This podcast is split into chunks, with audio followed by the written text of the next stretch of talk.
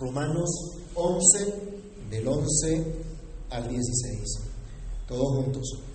Digo pues, ¿han tropezado los de Israel para que cayesen? En ninguna manera, pero por su transgresión vino la salvación a los gentiles para provocarles a celos. Y si su transgresión es la riqueza del mundo y su defección la riqueza de los gentiles, ¿cuánto más su plena restauración? Porque a vosotros hablo, gentiles, por cuanto yo soy apóstol de los gentiles, honro mi ministerio, por si en alguna manera pueda provocar a celos a los de mi sangre y hacer salvos a algunos de ellos. Porque si su exclusión es la reconciliación del mundo, ¿qué será su admisión sino vida de entre los muertos? Si las primicias son santas, también lo es la masa restante. Y si la raíz es santa, también lo son las ramas. Amado Dios y Padre que estás en los cielos, en el nombre del Señor Jesús, te damos gracias porque una vez más podemos acercarnos a tu palabra para meditar en ella, para reflexionar en ella, Señor, y atender la enseñanza que tú nos das a través de ella. Rogamos que tu Santo Espíritu nos ayude, nos dirija, ilumine nuestro entendimiento para que comprendamos tu santa voluntad, agradable, perfecta, para que podamos servirte con todo nuestro corazón, Señor. Que tú edifiques hoy nuestras vidas, que tu palabra haga lo que tiene que hacer en cada uno de nosotros, que tú la prosperes en lo que la has enviado para tu gloria, para tu honra, Señor. En el nombre de Jesús te lo pedimos dando gracias. Amén. Pueden tomar asiento, mis hermanos. Un mensaje a los, a los gentiles es el título de nuestra reflexión en esta oportunidad. Es lo que veremos a la luz de este texto. Un mensaje a todas las naciones realmente, a todas las naciones bajo el cielo, pero en especial un mensaje a aquellos que en otro tiempo no hacían parte del pueblo escogido, aquellos que en otro tiempo no fueron pueblo y que estuvieron sin Dios y sin ley, pero que ahora son pueblo, que ahora son familia de Dios. Ya se ha puesto de manifiesto que en todo lugar Dios tiene su remanente y que dicho remanente ha sido escogido por gracia solamente, no por mérito de ningún ser humano. De lo contrario, ya no sería gracia, sino por obras. Pero sabemos que por las obras de la ley ningún ser humano podrá jamás ser justificado. Ya no podemos considerar que podemos lograr nuestra salvación por nuestras obras, sino solamente por la obra de nuestro Señor, de nuestro Salvador Jesucristo, cuya justicia, hemos dicho una y otra vez, nos es otorgada solamente por su libre y soberana gracia. ¿Cuántas implicaciones, hermanos, tiene esta verdad para nuestra vida práctica? El apóstol, consciente de ello, llama la atención a su audiencia, la iglesia que estaba en Roma. Pero llama la atención a todas las naciones a las cuales se está dirigiendo porque le habla en especial a este sector de la iglesia, los que han sido recipientes del favor divino.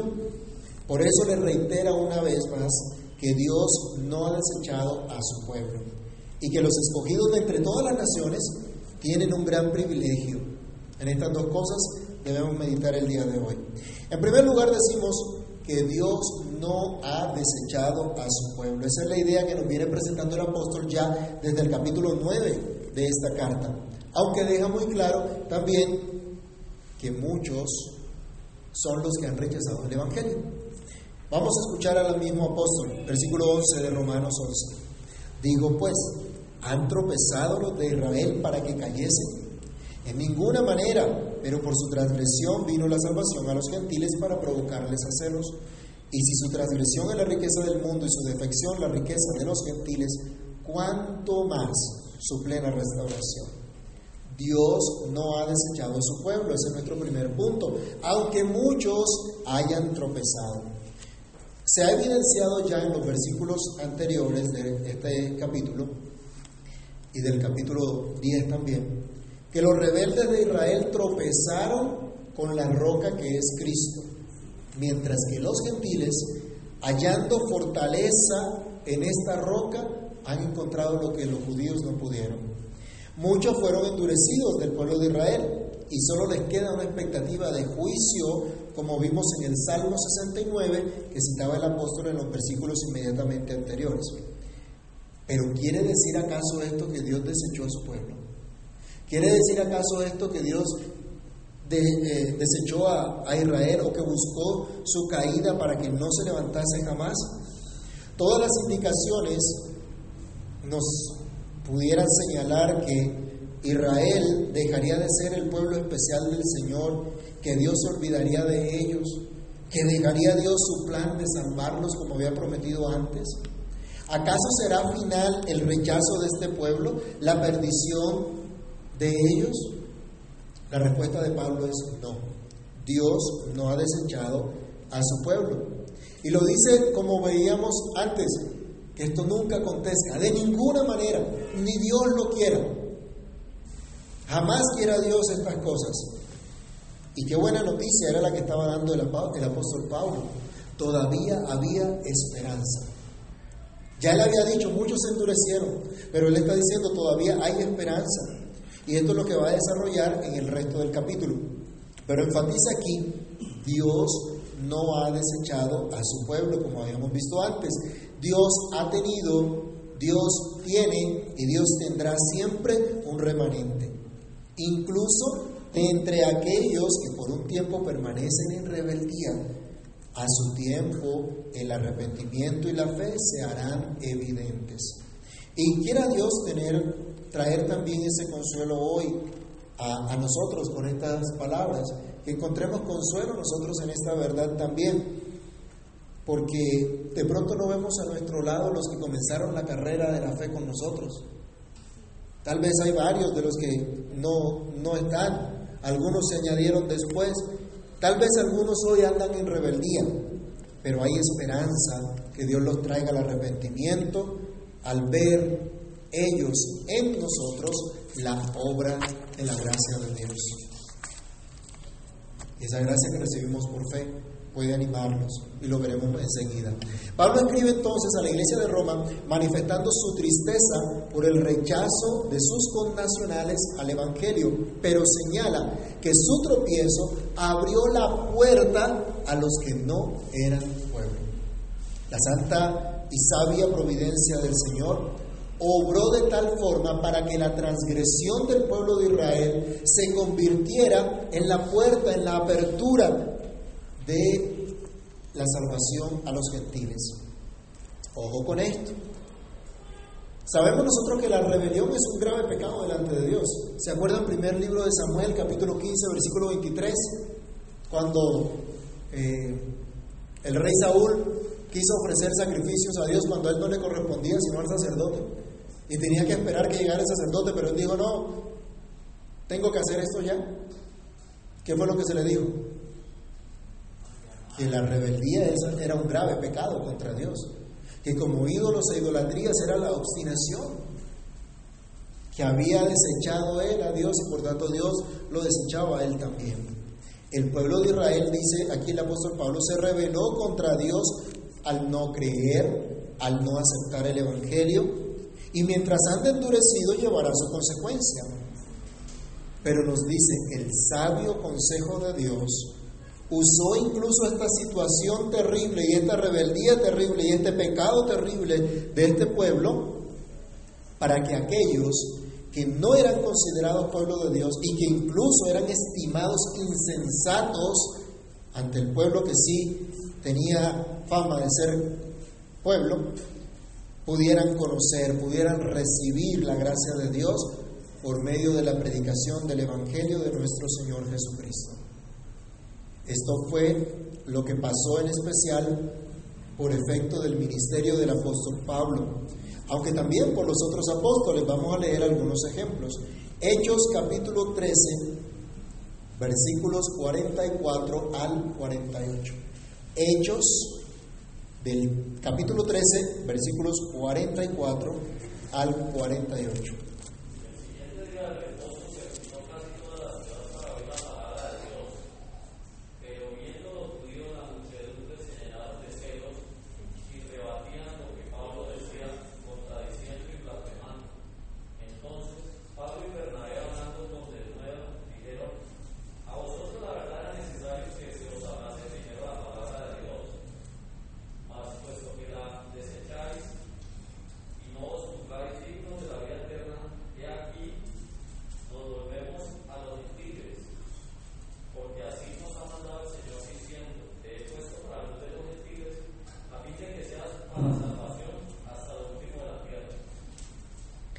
Y el 48. Los gentiles, oyendo esto, se regocijaban y glorificaban la palabra del Señor y creyeron todos los que estaban ordenados para la vida, de- para la vida eterna. ¿Qué pasó con los judíos? Sintieron celos. Pero este celo en este momento no les provocó a volverse al Señor, sino a desechar la palabra. Y entonces dice Pablo, pues a ustedes era necesario que les hablara primero, entonces vamos a los gentiles. Se abrió esa puerta a los gentiles y los gentiles se regocijaron por lo que había sucedido. Hechos también, capítulo 18, el versículo número 6.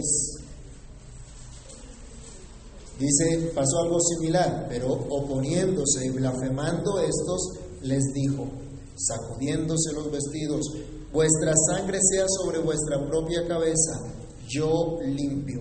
Desde ahora me iré a los gentiles. Y en el capítulo 28, versículos 23 al 28, encontramos otra referencia similar.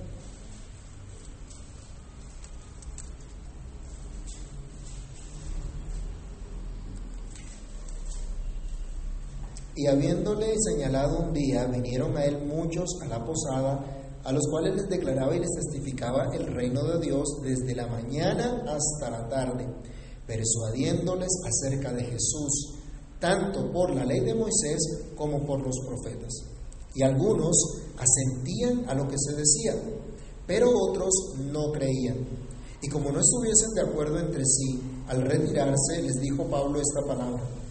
Bien habló el Espíritu Santo por medio del profeta Isaías a nuestros padres diciendo, Ve a este pueblo y diles, de oído oiréis y no entenderéis, y viendo veréis y no percibiréis, porque el corazón de este pueblo se ha engrosado, y con los oídos oyeron pesadamente, y sus ojos han cerrado, para que no vean con los ojos y oigan con los oídos y entiendan de corazón y se conviertan, y yo los sane.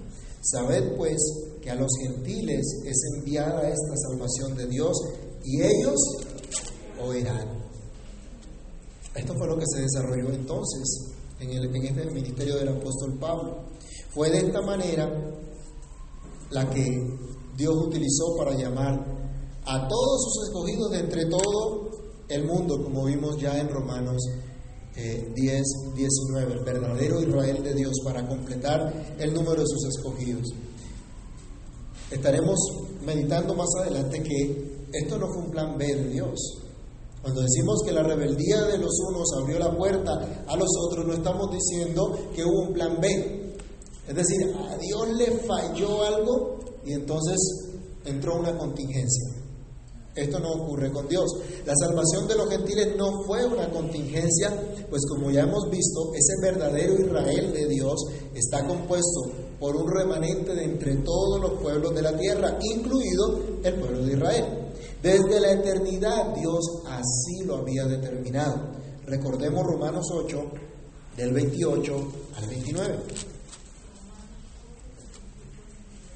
Y sabemos que a los que aman a Dios, todas las cosas les ayudan a bien. Esto es a los que conforme a su propósito son llamados. Porque a los que antes conoció, también los predestinó para que fuesen hechos conformes a la imagen de su Hijo, para que Él sea el primogénito entre muchos hermanos. Dios los escogió de antemano. Tenía este propósito de salvar a los suyos desde el principio. Pero Dios usó el tropiezo de esta nación especial, a la cual había dado su ley, en la cual se encarnó el mismo Salvador.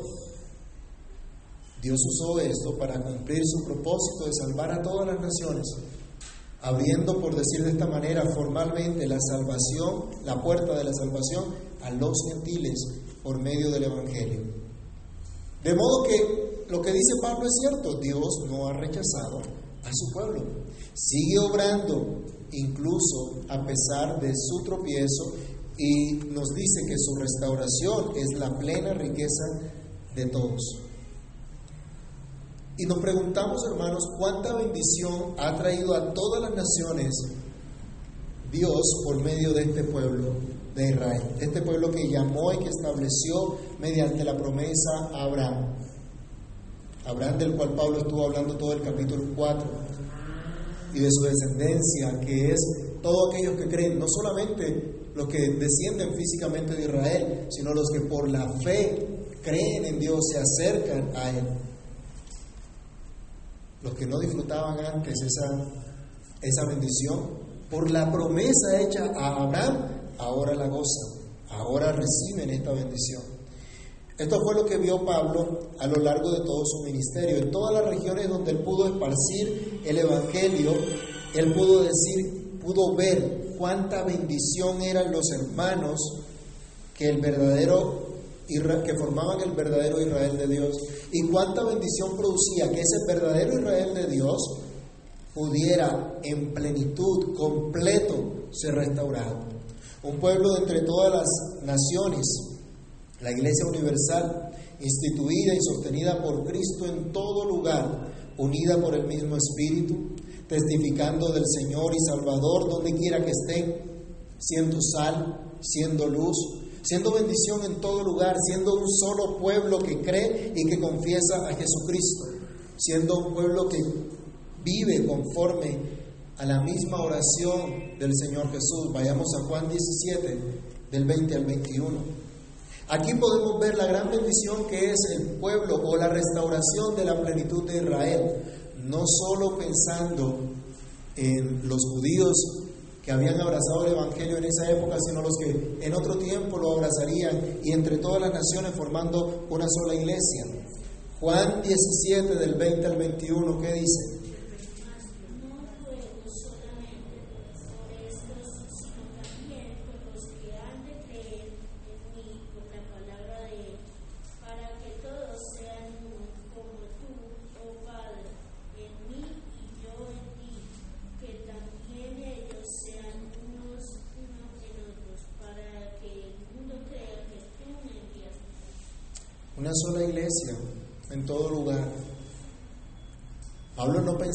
Iglesia que estaba en Roma era una iglesia distinta a la que estaba en Corinto.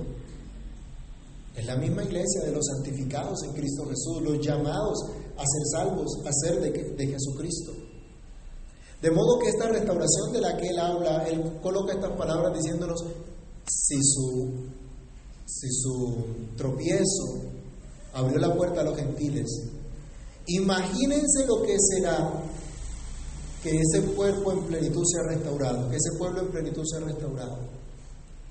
Imagínense lo que será aquellos que han sido rebeldes lleguen al arrepentimiento nuevamente. ¿Qué producirá esto? ¿Qué traerá esto? Y nos preguntamos, ¿no fue acaso Pablo un israelita verdadero? ¿No fue Pablo una gran bendición para el mundo entero?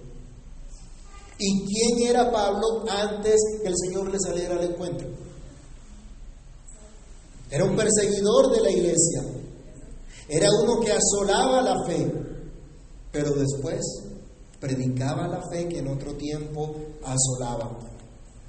Un día comenzó a predicar la fe, un día comenzó a enseñar a Cristo en todo lugar y lo hizo hasta el día de su muerte.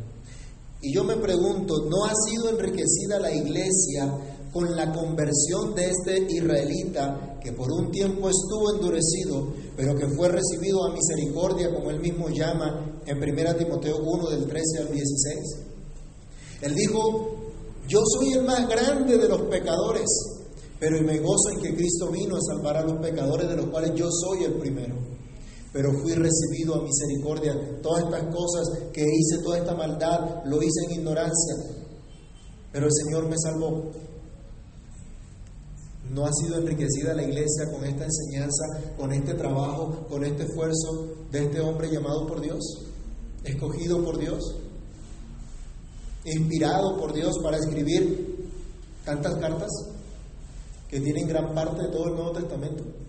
Ese es un ejemplo de uno que estuvo endurecido, pero que fue traído a la fe. Él a quien perseguía, a la iglesia de Cristo. Él tuvo celos de la iglesia de Cristo. Fue provocado a celos por la iglesia de Cristo. Pero ¿qué pasó? Después vino el Señor y lo salvó. ¿Y cuánta bendición trajo? Los hermanos tuvieron paz, las iglesias tuvieron paz. Este hombre venía perseguido y al principio todo el mundo estaba temeroso. ¿Si será que este se convirtió de verdad, verdad? ¿No será un infiltrado que por ahí viene a espiarnos a ver qué, qué es lo que hacemos? Y trajo gran bendición, no solo a la iglesia de ese tiempo, sino a la iglesia de todos los tiempos.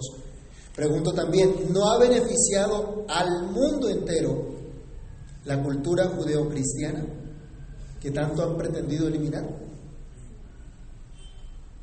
Esto es lo que ha bendecido al mundo, a todas las naciones. Cuánta sabiduría en los santos propósitos del Señor. Él no ha rechazado a su pueblo. En segundo lugar, debemos considerar, hermanos, este mensaje a los gentiles nos dice, ustedes gentiles tienen un gran privilegio. Así es. Como los israelitas de antaño que recibieron la revelación de Dios, ahora los cristianos que habían abrazado la fe sin importar de qué nación provenían, tenían un gran privilegio. El apóstol emocionado proclama, porque a vosotros hablo gentiles por cuanto yo soy apóstol a los gentiles, honro mi ministerio. Así que los gentiles son privilegiados. Yo sé que esto no suena bonito en, el día de hoy, ¿no? En la política de hoy. Y hay que acabar con los privilegiados y los privilegios y todo ese cuento. Hermanos, somos privilegiados. Yo creo que ninguno acá tiene ascendencia judía, pero Somos privilegiados. Físicamente no provenimos de esta nación, pero por la fe somos hijos de Abraham. Somos privilegiados.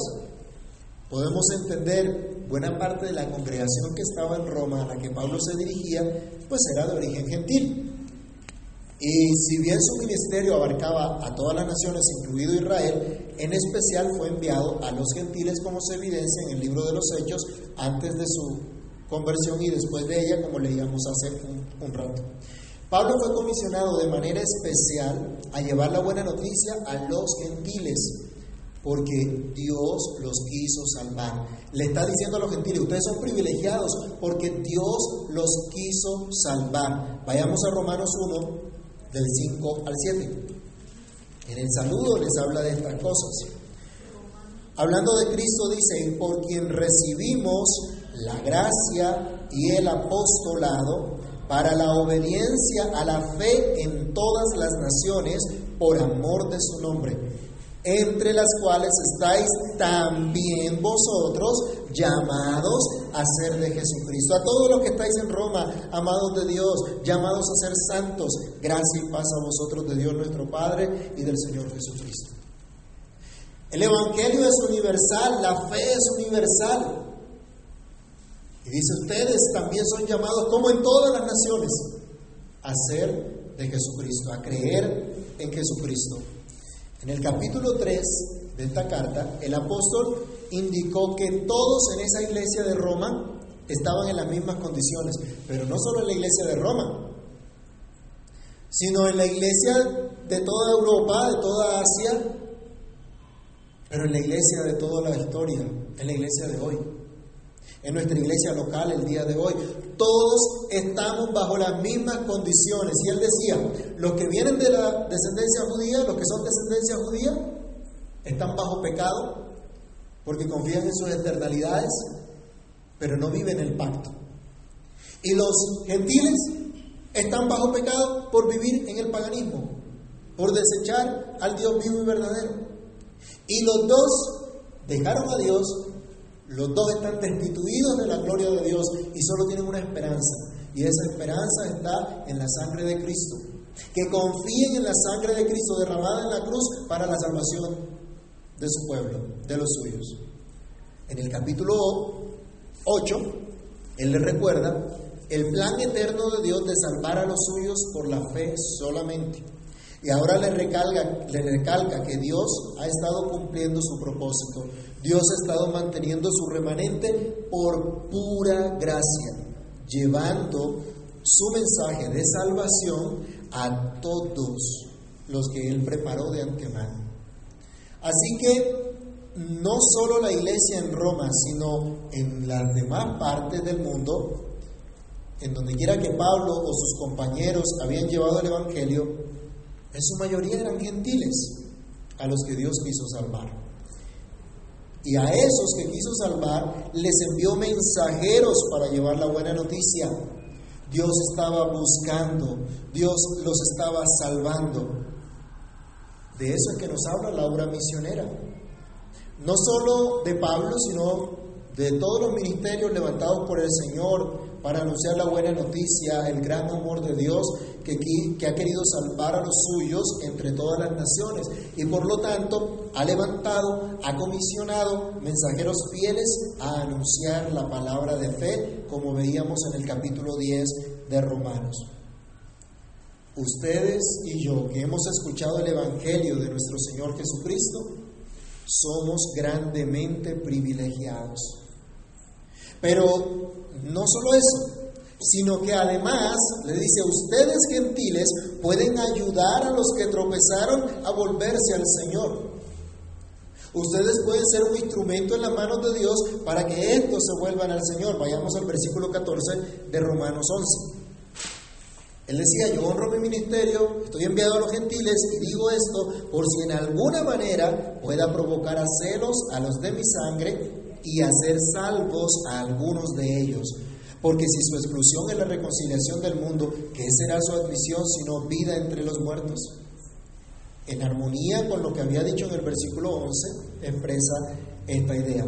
Ustedes que ahora gozan de la salvación de Dios, ustedes que vienen de otras naciones pueden provocar una envidia o un celo en los israelitas que obre para bien. Pues al considerar ellos la salvación de Dios, al considerar la misericordia de Dios sobre ustedes, al ver la obra de Dios en ustedes, pueden ser llevados al arrepentimiento, a la fe en el Señor, a volverse por completo a Él. Hendrickson nos ayuda a entender que el ministerio de Pablo a los gentiles era un fin en sí mismo, pero a la vez servía al propósito divino de provocar a celos al pueblo que había tropezado. ¿Para qué? No para que cayera, no para que se quedara allí rechazado, sino para volverlo nuevamente al Señor, siendo Pablo un mismo ejemplo de ello, de cómo el remanente se volvería al Dios de Israel.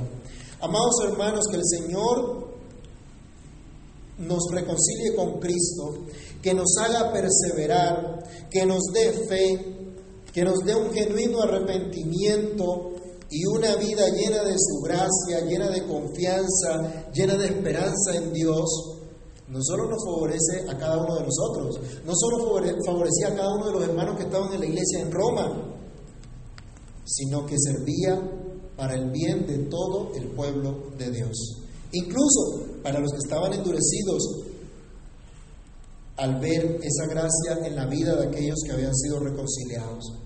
De esta manera, ellos también podrían ser conducidos al arrepentimiento por su testimonio, siendo usados por Dios para el cumplimiento de ese propósito de salvar a su remanente.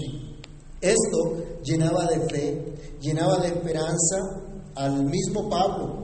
Esto lo motivaba a seguir adelante con su llamado. Esto lo motivaba a no hacer caso a las dificultades, a no hacer caso a la oposición, a no hacer caso a la persecución, porque él sabía en quién había creído, a quién le había creído y quién lo había llamado, como todos los salvados, fueran judíos o fueran gentiles.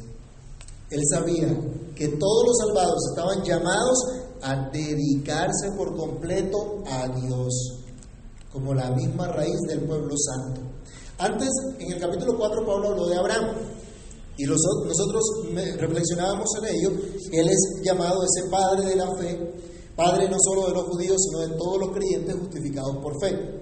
Abraham fue apartado por Dios de entre un pueblo pagano, Ur de los Caldeos. Pero ¿para qué fue apartado? Fue apartado para seguir, para servir al Dios vivo y verdadero. Y por la gracia de Dios convertirse en una bendición a todas las familias de la tierra. A esto fue llamado. Esto se cumple obviamente en Cristo. En Cristo todas las familias de la tierra son bendecidas en el creyente Abraham. En Abraham fueron apartados sus descendientes, Isaac, Jacob, los, las tribus de Israel, todo el pueblo que Dios escogió para sí. Así que teniendo esto en mente, el apóstol nos dice, si las primicias son santas, también lo es la masa restante.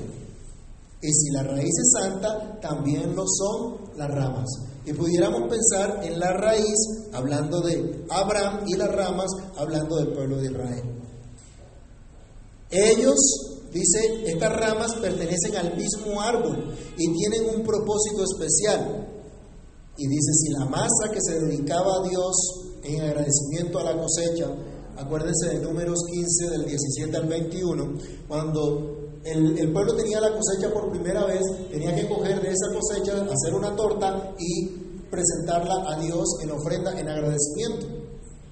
Pero la argumentación de Pablo es, si esa torta que elevan es producto de la gracia, de la bendición de Dios y se ofrece como ofrenda al Señor, ¿qué será el resto de la cosecha? ¿No será también bendición de Dios? ¿No será también producto de la gracia, del favor de Dios? Claro que sí. Por eso entonces él toma esta figura y nos dice, si la masa, las primicias, es, es dedicada, es apartada para Dios, la masa restante también, el resto de la cosecha también. Mis hermanos, el pueblo de Dios tiene un llamado único y este llamado es vivir para la gloria del Señor. Vivir dedicados al Señor. Ese es su único propósito. Esa es su sabiduría. Esa es su realización y su gozo, su único y verdadero bien, su gran privilegio. Ese es el privilegio que tenemos. ¿Entendemos este mensaje? ¿Entiendes, hermanos, que para entiendes, hermano mío, que este mensaje a los gentiles es un mensaje a ti, a mí? Como veremos pronto, no podemos actarnos, no podemos ser arrogantes al ser hoy participantes del pueblo del Señor, al seguir hoy al, Señor a diferencia de los que están endurecidos. Pero debemos entender que Dios no ha desechado a los suyos, a los que les hizo promesa. Y tanto la, la nación de Israel como todas las naciones, en ella Dios tiene su remanente, aunque muchos hayan tropezado. Dios ha usado esto para traer salvación, para restaurar, para dar plenitud a la salvación de todo su pueblo, de todo su remanente, a fin de enriquecer así a toda su iglesia en todos los tiempos. Tenemos un gran privilegio. Dios quiso salvarnos y nos escogió para dedicar nuestra vida a Él. ¿Qué propósitos comienzas a definir para esta época de fin de año, para comienzo de año? ¿A qué te quieres dedicar el próximo año? ¿Cuál es el mensaje de Pablo a los romanos entonces? ¿Crees tú que ese es el mensaje para ti hoy y ese es el propósito para ti hoy? Oremos al Señor que tenga misericordia de nosotros y que nos permita comprender el gran privilegio que tenemos y que podamos actuar en consecuencia. Bendito Dios y Padre que estás en los cielos, en el nombre del Señor Jesús, te agradecemos en esta hora por tu favor, por tu gracia, por mostrarnos en tu palabra la bondad que tú tienes para con todo tu pueblo, para con todos tus escogidos. Te agradecemos, Señor, porque tu fidelidad, que es grande, nos ha sostenido, nos ha acompañado hasta aquí. Y por esa fidelidad, Padre Santo, es que hoy podemos estar adorando tu nombre y meditando en tu palabra. Y aunque muchas veces hayamos pasado por esta parte de la escritura, hoy nos recuerdas una vez más el privilegio que tenemos, siendo hoy nosotros parte de esa iglesia que tú llamaste, que no provenía de esta nación, de los lomos de Abraham como tal, por la fe nos has hecho parte de tu pueblo. Por la fe en Cristo nos has traído. Y Señor, al ver cómo tú has traído a tu pueblo hasta aquí, a todo tu remanente de entre los que nacieron de los lomos de Abraham y los que venían de otras naciones. Tú has formado un pueblo que ha sido de bendición al mundo entero hasta el día de hoy. Te agradecemos, Señor, por esta bendición que has dado a tu iglesia y por unirnos a tu iglesia universal, a esos que tú has llamado para dedicarse a ti, para servirte a ti. Somos apartados, somos santificados por ti para hacer tu voluntad, para dedicarnos a tu servicio.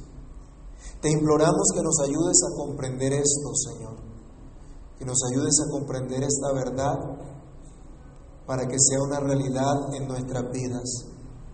Te doy gracias porque nos permites hoy escuchar tu palabra y ser animados en ella por el favor que nos has concedido y el llamado que nos haces.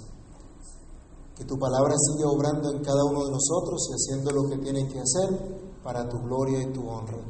En el nombre del Señor Jesús queremos darte muchísimas gracias. Amén y amén.